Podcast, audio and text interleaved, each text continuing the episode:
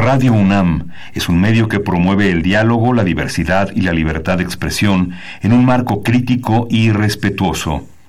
Los comentarios expresados a lo largo de su programación reflejan la opinión de quien los emite, mas no de la radiodifusora. Intermedios. Medios. Los medios son más que el cuarto poder. Los medios son más que el cuarto poder. Intermedios, con Tania Rodríguez y Juan Manuel Valero. Tania Rodríguez y Juan Manuel Valero. Intermedios. Fábrica inigualable de héroes y villanos. Intermedios.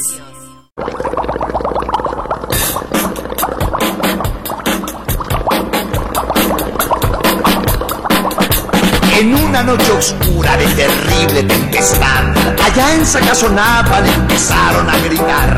Los monstruos tenebrosos Frankenstein y Blackaman comieron quesadillas de vampiro con pipián. ¿Qué monstruos son?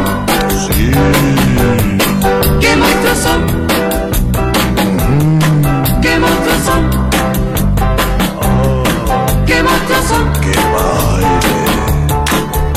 Bailaba la llorona en los pasos de Aquaman al compás del cha-cha-cha. Morticia se peinaba con cajeta y aguarrás, mientras que el hombre lobo aullaba sin cesar. ¿Qué monstruos son? ¿Qué monstruos son? ¿Qué monstruos son?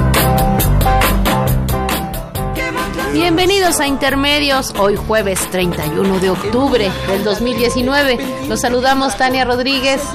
Y Juan Manuel Valero, con el enorme gusto de estar aquí en esta noche de brujas en Radio UNAM. Me acongojaba, tremendo torrijón. ¿Qué monstruos son? ¿Qué monstruos son? ¡Qué monstruo! ¿Qué monstruos son? Sí son. ¿Qué monstruos Después el gato loco, la luna contempló, ladrando el pobrecito, luneando se quedó. Con rebanadas de aire, murió de indigestión. Aquel pobre gatito, murió, murió, murió. ¿Cómo no? Sí, ¿Qué monstruos son? qué monstruo. ¿Qué monstruos son? ¿Qué monstruos son? ¿Qué cosa es esto, Valero? El Vivi Hernández, el, el inolvidable Vivi Hernández que muchos años fue el solista de aquel grupo legendario, los Crazy Boys, te estoy hablando, híjole, pues de hace muchísimos Murió años. muchísimos años. pues, la mitad del siglo pasado, por ahí. El Vivi Hernández después se separó de los Crazy Boys, siguió siendo muy agradable, pero yo creo que su etapa más rica como músico fue con este grupo. ¿Y vive el Vivi Hernández? No, ya, murió hace, ya murió hace muchos años. Ya. sí. Y murió joven, ¿eh? Murió hace muchos años, pero murió joven. Pues aprovechamos esta canción de los monstruos. de- Chistosa. simpática, pues de una manera para ambientar la noche de brujas el 31 de octubre. Se acabó octubre. Se acabó octubre y empezamos noviembre, lo que significa la ruta de salida de este 2019 lleno, lleno, lleno Bueno, y sobre de todo, noticias. octubre ha estado cargadito, sobre todo a partir de el 17 de octubre, por los sucesos de Culiacán. Pues Tania, eh, Culiacán le sigue cobrando factura a López Obrador. Las secuelas no, no se detienen de aquel operativo fallido donde se pretendía capturar al narcotraficante Ovidio Guzmán y finalmente pues lo tuvieron que liberar. La explicación es que prefirieron liberar a este capo antes que provocar pues una masacre en Culiacán, dada la respuesta de los grupos de sicarios que inmediatamente se movilizaron y generaron el terror en aquella ciudad capital del estado de Sinaloa. Y la secuela es fuerte, Tania, porque López Obrador ayer empezó y hoy continuó dando en la conferencia de prensa explicación sobre aquellos hechos. Y de manera pues, sorprendente creo que hoy ha tenido la jornada más ríspida en estas conferencias matutinas. Empezó el problema cuando una reportera de la revista Proceso le preguntó que si el operativo para detener a este capo había tenido que ver con órdenes de Estados Unidos y entonces el presidente pues se molestó muchísimo y dijo que nosotros no recibimos órdenes de Washington y invitó a la revista Proceso pues a poner en portada esto que desde el punto de vista del presidente pues es, es casi una grosería. Ya encarrerado López Obrador le tundió sin decir su nombre al periódico La Jornada. Por haber publicado el periódico La Jornada una fotografía en que supuestamente el tal Ovidio Guzmán venía disfrazado de soldado de militar para poder escapar. Demostró el presidente hoy en la conferencia de prensa que esa era una foto falsa, que no tenía que ver con los hechos de Sinaloa y nadie de los reporteros ahí presentes pudo rebatir esta postura del presidente. Y pues por ahí siguieron las cosas, porque sí, lo que es muy evidente es que por más que se esfuerce, creo que ese esfuerzo hay que tomárselo en cuenta, por dar cuenta de esa operación fallida, reconocer que fue un error, eh, lo que no puede López Obrador eh, resolver es el problema de la ineficiencia en la actuación de las fuerzas de seguridad.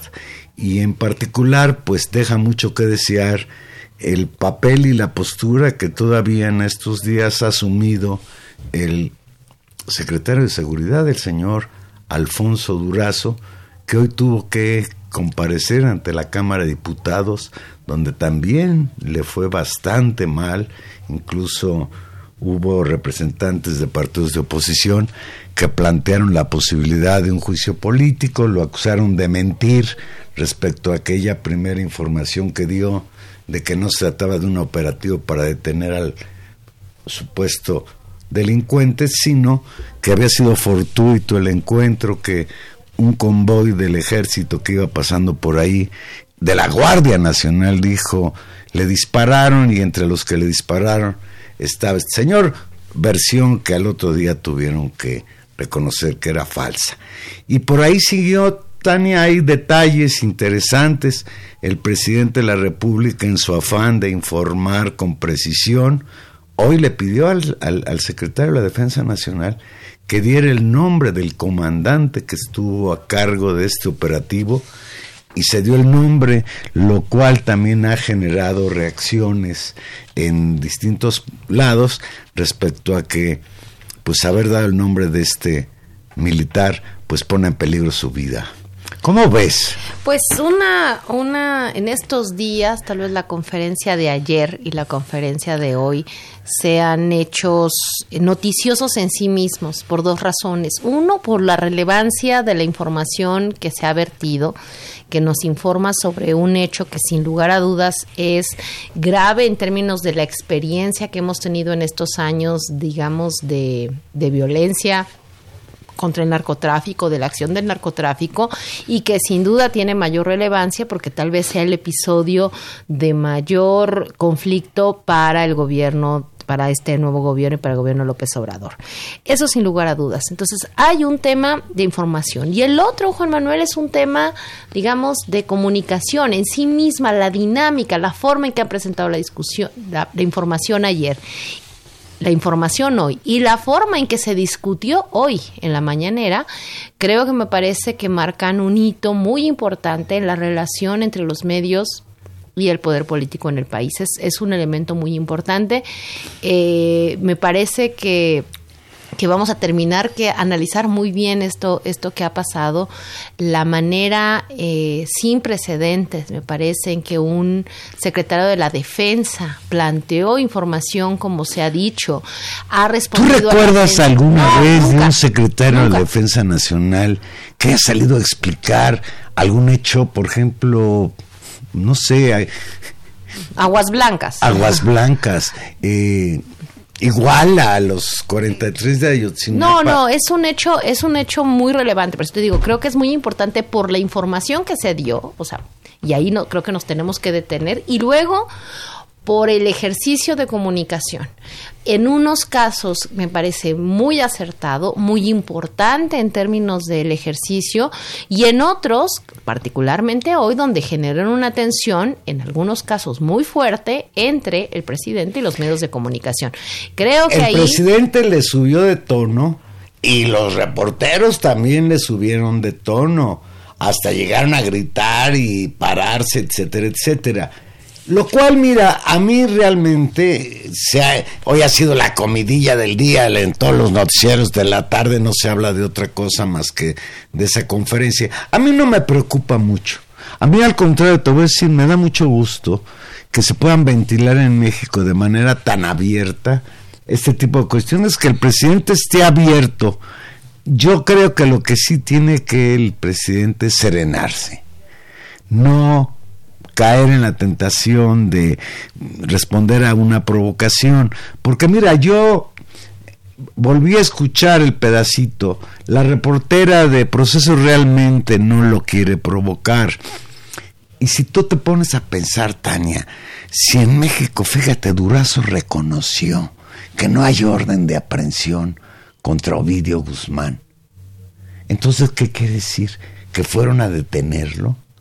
Pues no sé si por órdenes de Estados Unidos o porque Estados Unidos les pidió una orden de extradición. Claro, Pero bueno, eso es lo que informaron, que tenían Sí. una orden Entonces, de extradición. Así le debió haber respondido el presidente y no señalar así muy fuerte, porque ya incluso esto que dijo López Obrador en la mañana de que nosotros no recibimos orden de Washington, ya provocó una reacción de la Embajada de Estados Unidos en México señalando que de ninguna manera Estados Unidos interviene respecto a lo que México decide hacer en materia pues de seguridad y de persecución del delito. Sí, creo que fue un, un ejercicio duro, realmente fue muy sorprendente escuchar cómo se fue desarrollando la, la conferencia de prensa desde el tema informativo y la petición así en vivo de diga el nombre de la persona y lo dijo y aclarar y contestar la presencia del secretario de la defensa y después pues esta especie de de discusión en vivo y en casi en cadena nacional que tuvo que tuvo el presidente con los medios de comunicación, donde eh, hay que señalar, también les hizo señalamientos muy, muy fuertes, citando incluso un episodio histórico al que dijo que hay que recordar para aprender, citando, eh, digamos, el linchamiento o la, la persecución o el señalamiento que la prensa decía que la prensa fifí, que la prensa que había sido tolerante y pagada por Porfirio Díaz había hecho contra Madero y que había generado las condiciones y un ambiente propicio para lo que terminó pasando con el gobierno de Madero. Eso fue lo que dijo y fue muy fuerte. La frase aquella de, de Gustavo, hermano de, de- del mártir Francisco y Madero, que dijo, ay, mi, mi hermano les quitó el bozal y le acabaron mordiendo la mano. Exacto, fue Y es fuerte, es fuerte esa, esa alusión que hoy hizo el Sí, presidente. hoy en las redes sociales hay una discusión, ya sabemos que las redes sociales no son ni de lejos reflejo de lo que pasa en la opinión pública por en general. fortuna. Por fortuna. Por fortuna. Acaba de salir un estudio de una encuestadora muy seria que dice que lo que di- dicen y dejan de decir los tuiteros no afecta ni en 1% la percepción de la ciudadanía en general, lo cual me parece muy bueno porque esas redes sociales provocan muchísima confusión. Sí, y además son, son muy, eh, tienen una cosa muy acelerada y generan burbujas que... Por ejemplo, es un espacio, te lo voy a decir, en que parecería, como dice Claudio X González, que la sociedad mexicana está dividida. Así, brutalmente. Yo no creo que la sociedad mexicana esté tan dividida, Tania. Estaba más dividida antes. Bueno, deja tú como dice Claudia Antes que gobernaban unos cuates que gobernaban para un 10% de la población y el otro 90, muy bien, gracias, 70 millones de pobres.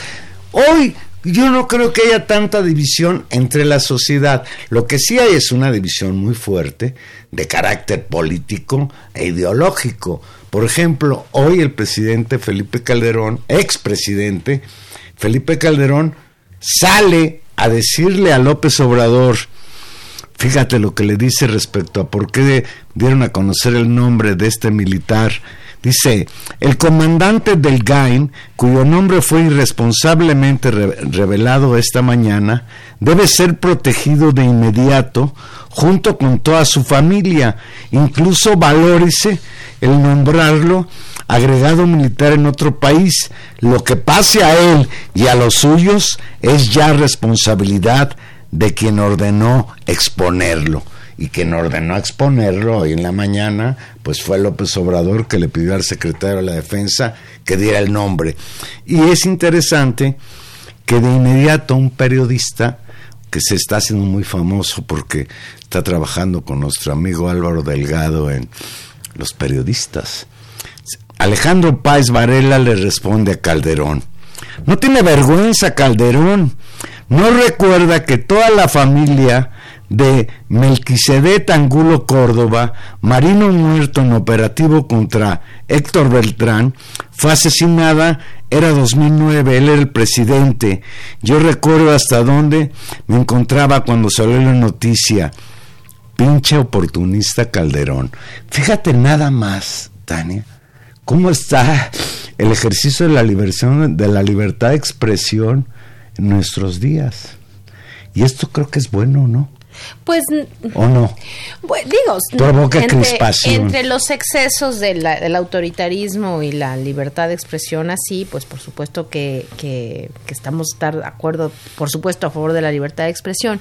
Pero creo que sí hay un uso, hay una, hay un uso político de un tema que es muy delicado. Ahí, digamos, yo ahí creo que necesitamos no solamente el presidente y los actores políticos, sino incluso como sociedad tratar de entender qué está pasando y dimensionar los hechos en función de su, de su gravedad y su seriedad. Creo que eso amerita el caso, ¿no? Eh, hay esta discusión y, va escalando. ¿Cuáles son las cosas que tú dirías que son importantes de esta serie de, de digamos, de información sobre el caso Culiacán? Una, me parece que tú lo decías en un principio, esto pasó el 17, estamos a 31, y es un tema. Es decir, no hemos podido salir de ahí. El presidente había sido siempre muy hábil en tener algún problema y colocar un tema nuevo en la agenda, en desplazarlo. En este caso, el tema de Culiacán regresa. Regresa porque se pidió información y hay que decirlo, regresa en buena medida porque decidieron y esto me parece que hay que reconocerlo, decidieron dar un informe de qué fue lo que pasó. Y además en el informe reconocen que cometieron un error, un grave error que pudo haber costado a la vida a muchísimas personas. Y eso no es fácil que un gobierno lo reconozca, no es fácil que un secretario de la Defensa Nacional lo reconozca. No, no es nada fácil. Ahora, me parece que hay un tema de comunicación que debería de ser sopesado creo que la presidencia de la República debería evaluar hasta qué punto va a cargar con la comunicación social de todo el de todo el gobierno. Durante los primeros meses del gobierno de López Obrador dijimos que la estrategia de, de las mañaneras era un instrumento poderosísimo de comunicación y que estaba centrado en el presidente. El presidente conduce, digamos, la sesión, aparecen personajes, los miembros de su gabinete, en función de los ritmos que él pauta y, digamos, el dueño del discurso es el aparecen y desaparecen. Hay miembros del gabinete que pues no dan la nota y en algunas ocasiones algún miembro del gabinete la da, pero es el espacio privilegiado. En este momento creo que ha resultado en cierta medida eh, riesgoso, puede salirle bien, yo creo que este caso todavía no está cerrado, vamos a ver hacia dónde deriva la situación, pero es riesgoso también que sea en ese espacio donde esto se dirima. Es decir, no fue una conferencia de prensa citada en otro lugar, encabezada por Durazo y el secretario de la Defensa, diciendo, miren, nos hacemos cargo de esta cosa, situación táctica, sino junto con el presidente. Y el presidente digamos, vive también ese desgaste que podrían, sobre todo en un caso tan delicado, pues, digamos, asumir la responsabilidad del costo operativo si efectivamente fue un error operativo quienes lo tomaron. Creo que ahí hay una evaluación. El nivel en que escaló hoy la, la discusión con los periodistas me parece que es síntoma de que será necesario evaluar esa estrategia. La otra dimensión me parece es eh, y que llega a un extremo con, con justamente tener que de, de decir el nombre de la persona que había hecho lo Yo, aquí entre nos, estoy de acuerdo con que Calderón es un oportunista, como dice Páez Varela, pero a mí me parece que fue un error dar el nombre de este militar. Porque es una persona que está en la línea de fuego, Tania. Claro, pero el tema es, ¿era, era eso o quién tenía la responsabilidad? Es decir, durante O sea, para que tengamos el nombre de quien supuestamente es el culpable, el mando más alto de culpabilidad, Exacto. porque ni el presidente ni el, ni el secretario de la el- Defensa ni el secretario de Seguridad Sabía Pública. nada. Exactamente.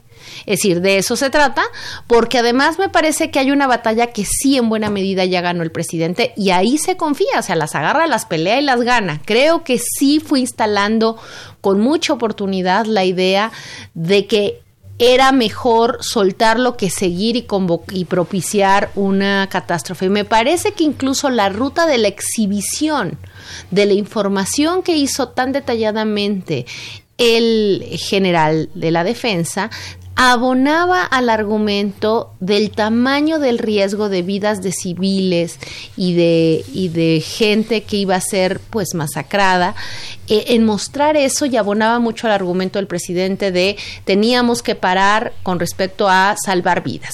En eso creo que ese debate lo va ganando y creo que la información que revelaron estaba muy centrado en ella. Pero, pero, tiene el problema de algo que muchos han señalado y, me parece a mí también, yo concuerdo con ello, que es muy bien resuelto ese punto, hay un punto que debe ser aclarado, que es, está bien, se paró ese operativo para no llevar a una situación más grave, pero ¿quién diseñó ese operativo? ¿Por qué se tomaron esas decisiones? Y esa información, hay que decirlo, no es del mismo nivel de precisión que la otra. Es decir, hay una narrativa en la línea del tiempo donde se ve muy claramente los riesgos para la vida de las personas. para poner en evidencia la fragilidad de las fuerzas de seguridad, su incapacidad, por ahí va. No, no lo creo. Yo no lo sé. O sea, eso es lo que no sabemos. No sabemos si hay un Pero rompimiento queda la del pregunta en el aire. No sabemos si hay un marco de indisciplina, si hay un marco de poco expertise, si hay una decisión eh, precipitada solamente y una serie de errores. Es decir, pero, pero a ese punto sí es muy importante. Y hay un punto, perdón, que también eh, la prensa insistió mucho, y esa creo que fue uno de los grandes temas de confrontación hoy, eh, la declaración de la información en la noche de aquel jueves 17. Las mentiras de Durazo, hay que decirlo tal cual. Exactamente. Y a Eh, eso le van a sacar raja. so- pues es que no es que le saquen raja, es que es la verdad. sí. Pues es la verdad.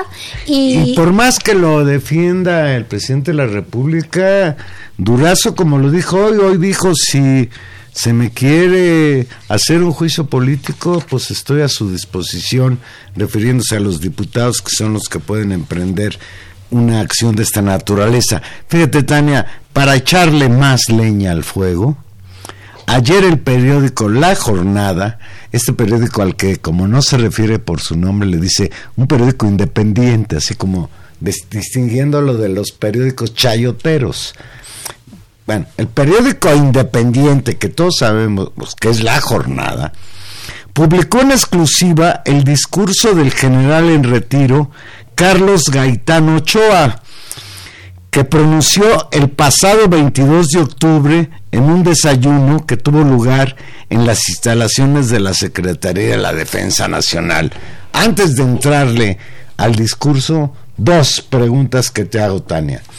¿Por qué la jornada publica en exclusiva ayer, 30 de octubre, un discurso que se pronunció el 22?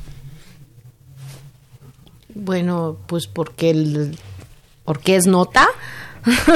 Porque le pasaron el discurso. Bueno, por que eso, por será cierto, lo que sea, pero tú, tú eres periodista, Valero. No, si a ti te yo no estoy Si a ti criticando, te llega yo no estoy criticando ese discurso a la y lo lees, eso es nota. me provoca preocupación. Bueno, No, los otra que cuestión publicar, perdón. que sí, que después de que la jornada publica esto, los demás medios no le hacen, no le dan este mucha relevancia.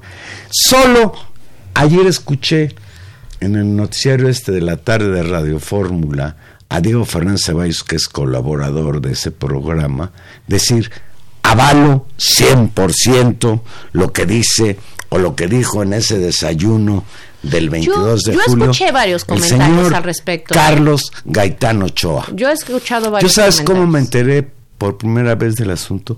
Por un tuit tuyo. Pero ha estado en los medios, ¿eh? A, vamos a leer algunos pasajes de ese discurso de manera textual. Con su permiso, mi general secretario, señores generales, compañeros todos, se me, ha concedido la palabra para expresar ante ustedes algunas preocupaciones que en virtud de la situación actual, sin duda, compartimos todos los aquí presentes. Y todos los aquí presentes, pues eran puros militares de alto rango. Leo textual. Nos preocupa el México de hoy. Nos sentimos agraviados como mexicanos y ofendidos como soldados. La hegemonía de una pretendida izquierda es causa de la polarización. Los frágiles contrapesos han permitido el fortalecimiento del Ejecutivo y la adopción de decisiones estratégicas que no convencen a todos. Nos sentimos agraviados como mexicanos y ofendidos como soldados. Fuimos formados con valores que chocan con la forma en que se conduce el país. Tómatela. No, es tremendo. En el desayuno que encabezó el titular de la Secretaría de Defensa Nacional, Luis Crescencio Sandoval, el general Carlos Gaitán Ochoa, hay que decirlo que es un general en retiro, aseguró que en México la sociedad está polarizada políticamente porque la ideología dominante, que no mayoritaria, se basa en corrientes pretendidamente de izquierda, que acumularon durante años gran resentimiento y afirmó que los frágiles contrapesos existentes han permitido un fortalecimiento del Ejecutivo que propicia decisiones estratégicas que no han convencido a todos, para decirlo con suavidad. No, es un discurso durísimo, durísimo, durísimo. El del general en retiro, Ya Carlos Gaitán Ochoa. cualquiera de los columnistas de derecha que le pegan a López Obrador un día sí y otro también, haber estructurado un discurso de derecha tan duro en contra del gobierno de López Obrador. Pertenece a una izquierda rencorosa. Sí. es- Está provocando a los soldados grave daño. Y si tú no entiendes que, esta, que este discurso está en el contexto de lo que discutimos previamente, el asunto Culiacán, pues eres muy inocente. Pues, por supuesto. Eh, esta, este general Gaitán fue subsecretario y jefe del Estado Mayor de la Sedena durante el gobierno de Felipe Calderón. Fue jefe de varias zonas militares en Nayarit y en- también en Chiapas. Fue agregado militar, un, un general, digamos, de muy, muy alto rango. De hecho, compitió durante, digamos, a tratar Quiso de ser ser secretario de defensa a, a la llegada de, de este señor Peña Nieto. Eh, Quizás incluso hasta Calderón lo pudo haber cabildeado, pero no llegó. Por supuesto, y ahí, y ahí estaba y afirmó, fíjate, dijo, ello nos inquieta, decía, nos ofende eventualmente, pero sobre todo nos preocupa, toda vez que cada uno de los aquí presentes fuimos formados con valores axiológicos sólidos que chocan con la forma con que hoy se conduce el país. Es decir, la formación militar choca con la forma en que se conduce el país. Sin embargo, decir, después de esta enorme crítica... Pues casi, casi los está llamando a dar un golpe de Estado, Bueno, se cuidó de eso. Después, justamente... No lo dijo, pero sí lo dijo. No, tampoco. Dijo, después de decir todo eso, dijo eh, que solicitaba a los oficiales reunidos ahí a dar su respaldo y solidaridad al general secretario Luis Crescencio Sandoval y dijo que ponía a su entera disposición sus conocimientos y su experiencia para lo que quisieran hacer. Eh, antes de la petición de apoyo al titular de la defensa, el general Retiro señaló que el alto mando sostiene hoy por sus espaldas la muy alta responsabilidad de mantener cohesionado al país, de coadyuvar a su pacificación a la brevedad posible, de hacerlo todo con el menor costo social y la mayor eficacia. Y preguntó a los asistentes, ¿quién ha, ¿Quién aquí cree que ello es fácil? ¿Quién aquí duda de que se esté realizando desde el ejército la Fuerza Aérea el mejor esfuerzo? ¿Quién aquí ignora que el alto mando enfrenta desde lo institucional? Y aquí viene también una de las frases brutales de ese discurso. Leo otra vez, ¿quién aquí ignora que el alto mando enfrenta desde lo institucional a un grupo de halcones que podría llevar a México al caos y a un verdadero estado fallido?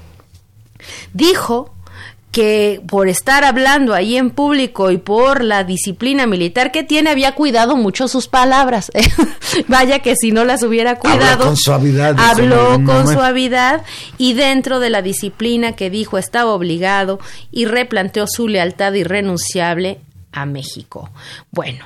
Mira. Críticas durísimas. Yo creo pues que es un general de alto rango que tiene respeto dentro de las Fuerzas Armadas, tan es así que lo invitan a desayunos y le piden que tire rollo, que haga un discurso para amenizar el desayuno en presencia del secretario actual de la Defensa Nacional. Entonces, no es un loquito que se le ocurrió decir todo esto. No. Es una gente que tiene una postura política muy clara y que señala que dentro de las Fuerzas Armadas, pues hay contradicciones. Algo está sucediendo. El presidente de la República, López Obrador, hoy preguntado a pregunta expresa, minimizó las críticas que el general Carlos Gaitán Ochoa hizo a su gobierno y descartó que haya conspiración entre militares. En la conferencia matutina de este jueves, López Obrador se refirió a las críticas del general Gaitán a la conducción gubernamental y a las estrategias de seguridad reseñadas por la jornada en la víspera, dando a entender que existen discrepancias por la actitud del gobierno. Es algo que respetamos, dijo López Obrador. En la democracia tiene que haber divergencias. La dictadura, ya lo hemos dicho, es pensamiento único. Además, la declaración, dice López Obrador, y lo textual, es entendible porque este general fue creo que subsecretario de la defensa con Felipe Calderón. Entonces, pues no puede estar de acuerdo con la nueva estrategia que se está aplicando por razones obvias, pero tiene todo su derecho a expresarse, a manifestarse como la jornada tiene también derecho de desplegar su entrevista en ocho columnas, esto es de libertades. Y sí, pues y dijo eh, que eso creo que es lo que es la confianza que el presidente tiene. Señaló, no hay riesgos de fractura en el ejército, eso no existe porque el ejército mexicano es un ejército leal, cuyo comandante supremo es el presidente. No tengo la menor desconfianza del ejército, al contrario, cuento con el apoyo y la lealtad del ejército. Y bueno, eh, ahí se mantuvo y zanjó la situación. En cierta medida creo que no restando la importancia y colocándolo en un ámbito de la democracia. A mí debo decir que me... Que me... A mí lo que me, interesa, me, hace más interesante es cómo López Obrador inmediatamente hace el vínculo entre este general retirado y lo que dice, y, el, y lo que dice y hizo y hace el expresidente Felipe Calderón. Porque ahí sí es muy claro y no ha habido quien pueda contradecirlo. Dijo López Obrador, evocó la política de seguridad de Calderón, que, declaró la guerra y hubo un alto índice de, de letalidad en la operación militar. Fue cuando inventaron lo de los daños colaterales. Y entonces López Obrador está haciendo a la inversa lo que hizo el general Gaitán, confrontando lo que fue la estrategia de Calderón para acabar con el crimen organizado y lo que hoy estamos viendo en términos de la política de López Obrador, que señala y lo ha señalado una y mil veces, que no va por el lado de la violencia el resolver el problema de la seguridad? Pues mira, podrá haber, eh, por supuesto, una, una intención política del general, el general o el ex, el general retirado, podrá haber estado vinculado. nunca son ex generales. Bueno, el general retirado, el general en retiro. que se mueren. El general en retiro. Eh, podrá tener todas estas eh, filiación política. Pero lo cierto es que esto nos hace pensar en algo con seriedad y es cuál ha sido los cambios que las Fuerzas Armadas ha tenido, eh, ha tenido en este país en los últimos años y si ha habido un efecto o no. Me parece que sería absurdo pensar que el ejército mexicano sigue siendo igualito que como era en los años 50 o en los 80 incluso o en los 90 y que no ha pasado nada en estos últimos años de la guerra contra el narcotráfico. Por supuesto que eh, las Fuerzas Armadas no solamente han tenido un enorme desgaste político en términos de su salida a las calles y en la confrontación ha cambiado y ha ido sistemáticamente perdiendo puntos en términos de la referencia pública, el imaginario que tenemos del ejército violatorias de los derechos sobre el ejército pesa sobre él esa sombra. Y por otro lado, algo de lo que menos se habla, pero que a mí me preocupa, eh, y siempre me ha parecido que va de la mano y que no solo no ha cambiado, sino que se ha fortalecido en el, en el gobierno de la Cuarta Transformación, que es el papel que en términos de burocracias, diría el Weber, de estamentos, de un estamento, de una lógica de poder que está en cierta medida blindada por ciertas zonas con la sociedad, que tiene su propia lógica, que se construye con un recurso no menor, que es el de la violencia y el del entrenamiento que ha ido sistemáticamente subiendo de recursos y de presencia pública y de incidencia política. Eso no es menor. Ha ido creciendo, y en este momento no solamente no se contiene, sino que se expande a otros lados. Pongo dos ejemplos que me parecen notables. Uno, por ejemplo, la decisión de que el aeropuerto se construya no solamente en un territorio militar, sino que la lógica de la construcción quede en manos del ejército. Eso, digamos, yo solamente lo pienso en comparación con el papel enorme que en términos económicos todavía no llega a esos niveles. Por ejemplo, en Brasil, el ejército es dueño de una serie de empresas, de inversiones y el, ejército, además de ser un actor de violencia y de control político, es también un actor económico que decide entonces no solamente las políticas que tienen que ver con la seguridad, sino que incide en otro tipo de políticas. Bueno, no habíamos visto eso, hoy lo estamos viendo por distintas razones. Vimos al ejército confiado en términos, por ejemplo, de atención a la, a la transportación o al transporte de la gasolina. Y por último, es el ejército la base sustantiva de la constitución de la Guardia Nacional podremos seguir teniendo la esperanza, y yo no pierdo la esperanza, de que esa Guardia Nacional que requiere el país, no sé si sea la mejor policía que tenemos, pero se ha decidido construir esa Guardia, quede, esté confirmado bajo una ruta civil. Ay, sí, pero y no, la tiene. Pero no bajo las órdenes de Alfonso No, pero no importa, porque lo que acabamos de ver es que no importa bajo las órdenes quién, porque al parecer no se ponen de acuerdo unos y otros. Yo creo que mucho, creo esto último que has señalado es importantísimo.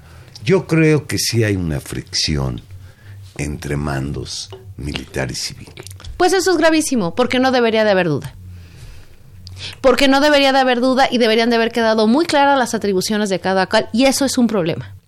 Y eso potencialmente es un problema porque no ni siquiera tendrían que ser, y eso me parece muy rara la metáfora de halcones, porque esa es una metáfora que se usa mucho más en las Fuerzas Armadas norteamericanas.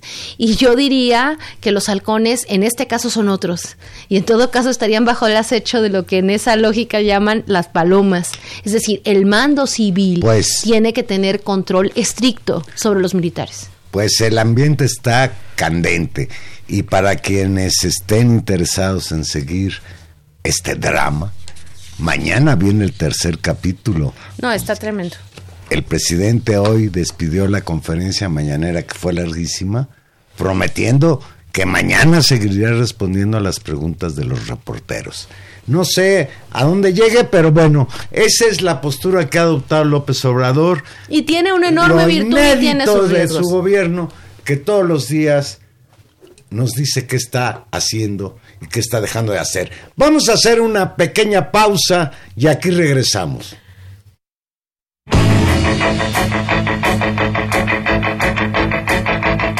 It's astounding. Time is fleeting. Madness takes its toll. But listen closely. Not for very much longer. To keep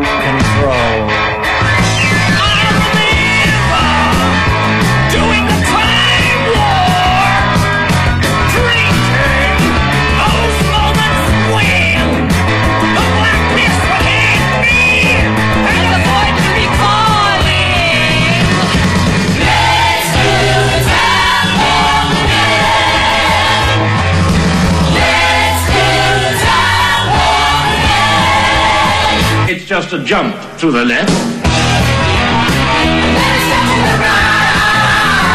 With your hands on your hips.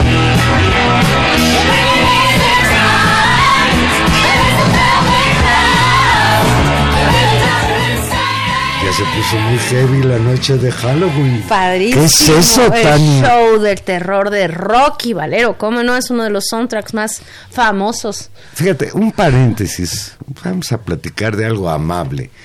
Hace muchos años en este país, cuando empezó a proliferar el Halloween entre los mexicanos, había una preocupación de que si el Halloween gringo, y que por cierto creo que la fiesta de Halloween ni siquiera su origen lo tiene en Estados Unidos, iba a acabar con las tradiciones mexicanas del Día de Muertos. Y yo creo que las manifestaciones mexicanas respecto a las ofrendas de muertos y todo esto que tiene que ver con estos días, no solo no han menguado, sino al contrario, yo veo que está fortalecido el, el criterio mexicano de honrar a los muertos, etcétera. Esos desfiles fantásticos de las Catrinas. Claro que son una, una gran tradición, ¿no? Inventada. Catrinas, sí. sí, pero el desfile. No, no, hay dos desfiles. Hay uno muy mexicano que las chavas se disfrazan como la Catrina, las Catrinas de Posadas. Ya hay otro que es el espectáculo este que extrajo James Bond, ¿no? Claro, Que- pero, pero, es un poco la misma. Pues es una es la modernidad, niña. Es una invención. Yo. A mí no me Mis me nietos estaban felices con esas calacas mecánicas. A mí me queda, domingo. me queda muy claro Me que gustan la- más a mí los desfiles como el que hubo un día antes, el sábado, en Paso de la Reforma. Eh, bueno, yo creo que es más o menos la misma cosa y creo que ahora el 2 va a haber otro y así no paramos en el festejo en esta ciudad. Me parece que es muy claro entonces la- cómo las tradiciones siempre se inventan. O sea, a mí eso no me preocupa, está muy bien, si a la gente le gusta que lo haga, está, está muy bien. Además, creo que la idea de honrar a tus difuntos es un, es un hecho de bondad, ¿no? Quien no quiere a sus muertos, pues no quiere a nadie, ¿no? Pues Tania, se sigue agravando el conflicto en Chile. Siguen las manifestaciones muy fuertes y sigue la acción policíaca de los famosos carabineros también muy fuerte. Ni en la peor de sus pesadillas el presidente Sebastián Piñera soñó verse obligado, fíjate nada más, Tania, a tener que suspender ser el anfitrión de la cumbre del Foro de Cooperación Económica Asia-Pacífico, la PEC. Y ya, tampoco Chile va a poder ser sede de la 25 Conferencia de Naciones Unidas sobre el Cambio Climático. Así, así de vulnerable se siente Piñera, que seguramente pues teme que esos foros internacionales pues se conviertan en un escaparate para que todo el mundo vea lo que está sucediendo en Chile. Pues La- sí, la- el presidente fue explícito en asegurar que tomó estas decisiones, dadas las difíciles circunstancias por las que Chile atraviesa en las últimas semanas, y considerando que su preocupación y prioridad es concentrarse en restablecer el orden público, la seguridad ciudadana y la paz social, y yo diría tratar de sobrevivir y no caer agarrado de las uñas a su puesto. Pues es, es interesante, no, ha lo han- parado eh, la movilización. Claro que en en Chile. las movilizaciones lo gritan fuera Piñera, pero en realidad el movimiento en cuanto tal, a donde ha dirigido sus pasos, y yo estoy de acuerdo con ellos, es a cambiar el orden constitucional de Chile. Orden constitucional que por cierto fue creado en la época de Pinochet y que sigue rigiendo en ese país, en el como decía Kraus, el paraíso del neoliberalismo latinoamericano, el ejemplo de lo que deben hacer las economías latinoamericanas, pues triste ejemplo. Pues me parece que sí, como salida política se va perfilando la elaboración o se va consensando, es decir, es tal el tamaño de la exigencia y del cambio estructural que, que han decidido emprender el movimiento chileno, que es evidente que uno de los primeros, eh, o el, el- el centro de esa discusión pasaría por elaborar una nueva constitución. Lo repetimos, la constitución que actualmente gobierna Chile es- es, la misma con la que gobernó, con la que diseñó y gobernó Pinochet, y que durante los años de la, creo que ahora viene muy bien decir la lo que fue y se conoció como la transición y los gobiernos de la concertación eh, no cambiaron. Entonces, eh, me parece que, que por supuesto para eso se enfila, pero creo que sobre Piñeira sí pesa un tema muy importante, Juan Manuel. Es decir, hay un tema de la reivindicación política, de la reivindicación de la desigualdad, de las políticas públicas, pero con lo acumulado en las, estas semanas, hay también una demanda, y que para Chile no es menor, la experiencia de ese país, de violaciones a los derechos humanos y Sí, de asesinatos de Exacto, manifestantes. y de un uso y de un uso por cierto de un, un del ejército y de la policía los carabineros que eh, que han sido muy abusivos con la población entonces eh, de una policía militarizada por cierto que fue junto con muchas otras las que se puso ejemplo cuando hablábamos de diseños de política institucional para la Guardia Nacional, No, hay que no decirlo. compares, por No, favor, No, me no, no, sí. No, no, no, está bien, hay que decirlo. Es- o sea, De- esos son los modelos de policías militarizadas. Bueno, Perdón, respecto a es. la evolución de la crisis chilena, Cristian Fuentes, politólogo de la Universidad Central, estimó que una lucecita en el oscuro túnel es la idea de un plebiscito para generar una nueva constitución. Hasta ahora lo que el gobierno ofrece es absolutamente insuficiente y la movilización social va a continuar, advirtió Fuentes.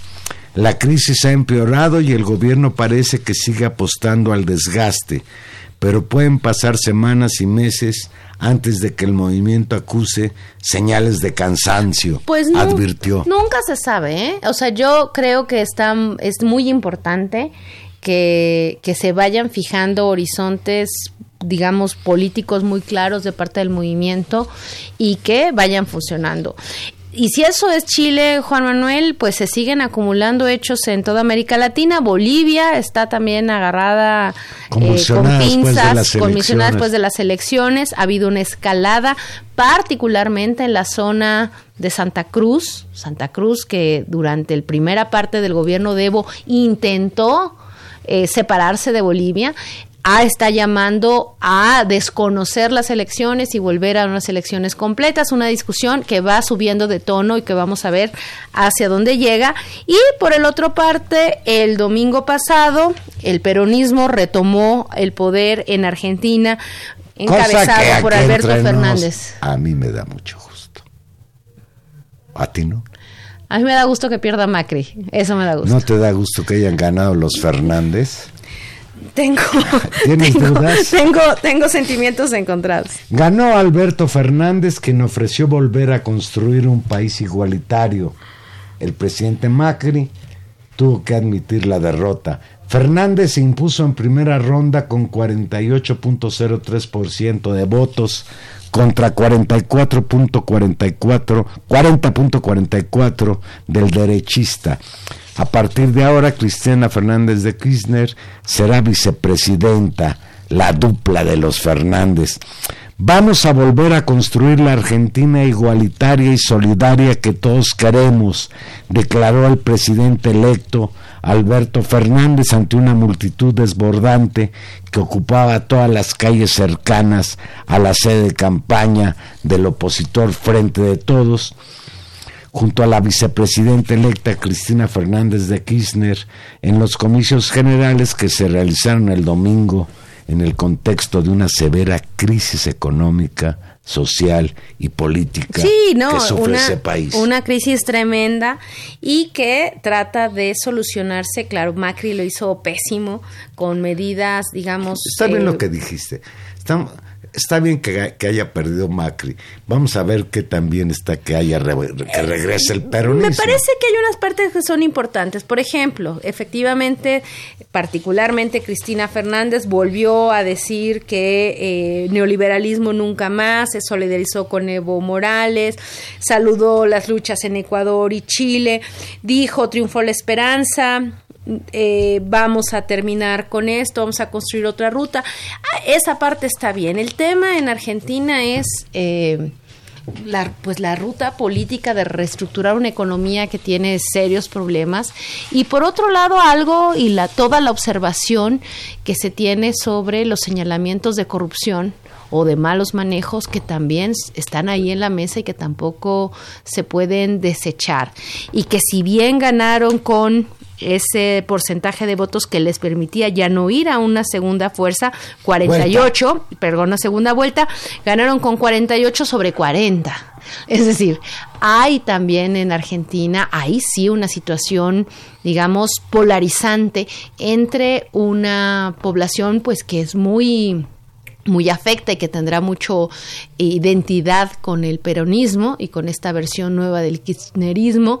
Y otro que es directamente reactivo, es decir, Macri no dio ninguna cuentas buenas ni siquiera para los suyos. Y aún así prefieren ratificar Sí, a Macri casi- que ganar a los otros, tiene 44%. 44, que no es, que es casi la mitad para decirlo Exactamente, en entonces creo que es un escenario complicado. Entonces, por un lado me, me da gusto, por supuesto que el escenario en América Latina se redefine y plantea a los analistas una serie de condiciones que se han discutido mucho sobre la idea de los ciclos progresistas y el funcionamiento de los regímenes políticos en la región, idea de ciclo que por la cual yo nunca he estado muy de acuerdo con su por lo determinista que parece y creo que lo que está sucediendo ahora refuerza la idea de que depende mucho más, sí, de condiciones económicas, pero que esas crisis que son propias del funcionamiento del capitalismo se viven y se reelaboran en los contextos nacionales en función de sus propias lógicas y contradicciones, lo mismo que de sus posibles liderazgos. Creo que es lo que estamos viendo en todos lados. En Panamá también está en movilizaciones, en Haití, que se nos pasa de la cuenta, también hay enormes El movilizaciones. Líbano, que está en el Medio Oriente de Estamos América hablando Latina. de América Latina, de Costa Rica, en Irak hay Pero es que las razones en Líbano son idénticas. Pues las de Irak también, o peores. Pues En eso mira, estamos, Mario. Tania, sí creo que echar las campanas a vuelo es incorrecto. En Argentina ya ha gobernado la izquierda, el peronismo, representado por los Kirchner, y no hubo buenos resultados. Eh, La llegada del derechista Macri profundizó más la crisis económica de ese país. vamos a ver si hay realmente, como lo dice el nuevo presidente, la posibilidad de reconstruir el tejido social y convertir a Argentina en un país pujante porque lo tiene todo para hacerlo. Es uno de los países con mayor desarrollo intelectual en América Latina, un país que durante mucho tiempo fue una economía sólida en cuestiones ganaderas, etcétera, etcétera, y que hoy está en una Bueno, se situación- volvieron, se volvieron los reyes de la producción de soya eh, en el periodo de los Kirchner. Es decir, hay una reconversión, también eso hay que decirlo, una reconversión en términos económicos que privilegió la venta de, como le gusta decir a los economistas, de commodities, de productos primarios exportadores, que con la recesión mundial ha entrado también en crisis. Eso afectó. Ahora, ¿cómo se vivió eso? Bueno, castigando a los Kirchner y votando por la derecha. La derecha no funciona, regresa a los Kirchner. Es decir, hay un tema también de eh, conflictos y de identidades políticas. Lo mismo podemos decir de. Brasil, que a- se va de la izquierda y tenías votantes petistas que habían votado por el PT, que a la siguiente elección se fueron a votar por Bolsonaro. Es decir, estamos ante escenarios donde las crisis están produciendo estos efectos. Pues no debe estar muy contento Bolsonaro de lo que pasa en Argentina a un lado y abajito en Chile. Y ahí viene mi comentario eh, pesimista con respecto a la situación y de que siempre ver América Latina ilustra a lo que uno puede aprender para la propia situación. Es decir, los electorados se están moviendo así. Eso significa que no está determinado para siempre eh, la, eh, la viabilidad y la consistencia del proyecto político que en este momento ha ganado, y menos, y si no quiero señalarlo, y menos con los enormes problemas, o si se ve privado de un instrumento político tan importante como es tener un, un partido político nacional. Nada más lo dejo para el próximo jueves, Valero, al que tendremos que hablar el enorme problema que Morena es. Ah, sí, que se andan peleando hasta con la cubeta y que ya les dijo el tribunal que así no puede permitir que haya elecciones internas. Tania, en el minuto que nos queda, quiero hablar de béisbol. Hombre. Ayer culminó la Serie Mundial con el aparentemente sorpresivo triunfo de los, Los nacionales, nacionales, de qué bueno, que no habían en ganado una desde hace serie cuándo. de- desde nunca. Eso los es muy nacionales bonito, que ganen los Había que ganado un equipo de Washington que se llamaban los Senadores en 1933. Pero no son Pero los este mismos. equipo, no, porque este equipo eran los antiguos Expos de Montreal. Pero mira, lo más importante de esa serie son dos cosas. La primera, que es la primera vez en la historia de una serie mundial que ningún equipo gana en su casa. Sí, eso fue rarísimo. Fue una suerte para eh, los nacionales que hubiera cuatro partidos en Houston, porque ahí se sintieron a sus anchas y ahí los señores de Houston, que en el papel eran los favoritos, pues no batearon a tiempo, no supieron proteger a sus pitchers y bueno, pues ganaron los nacionales de Washington, que además es un, una ciudad de las progresistas en Estados Unidos. Todavía recuerdo con mucho cariño el domingo pasado el abucheo que se llevó Trump cuando se atrevió a ir a ver el quinto partido de la Serie Mundial. Pues felicidades a los nacionales y pues ni modo los de Houston. Fíjate a mí, no sé por qué le iba a Houston. ¿Sabes por qué? Por los jugadores latinos que hay ahí, entre ellos dos mexicanos. Pero también en que ayer nacional. fueron medio culpables, permitieron carreras en las últimas entradas. Ya vámonos. Vámonos, Valero, vámonos a comer pan de muerto y chocolatito. Que la pase usted muy bien este fin de semana de muertos. Pásela muy bien. Le agradecemos mucho en los controles técnicos a don Humberto Sánchez Castrejón, al maléfico Gilberto Díaz, que estuvo en la producción, y en los micrófonos, Tania Rodríguez. Y Juan Manuel Valero, se me antojó el pan de muerto. Eso. Buenas noches.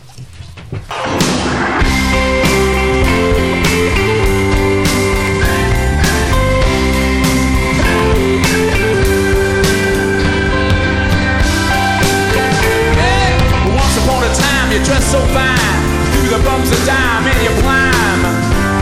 And then you, yeah, people call, say me where I die, you're bound to fall. Manchester.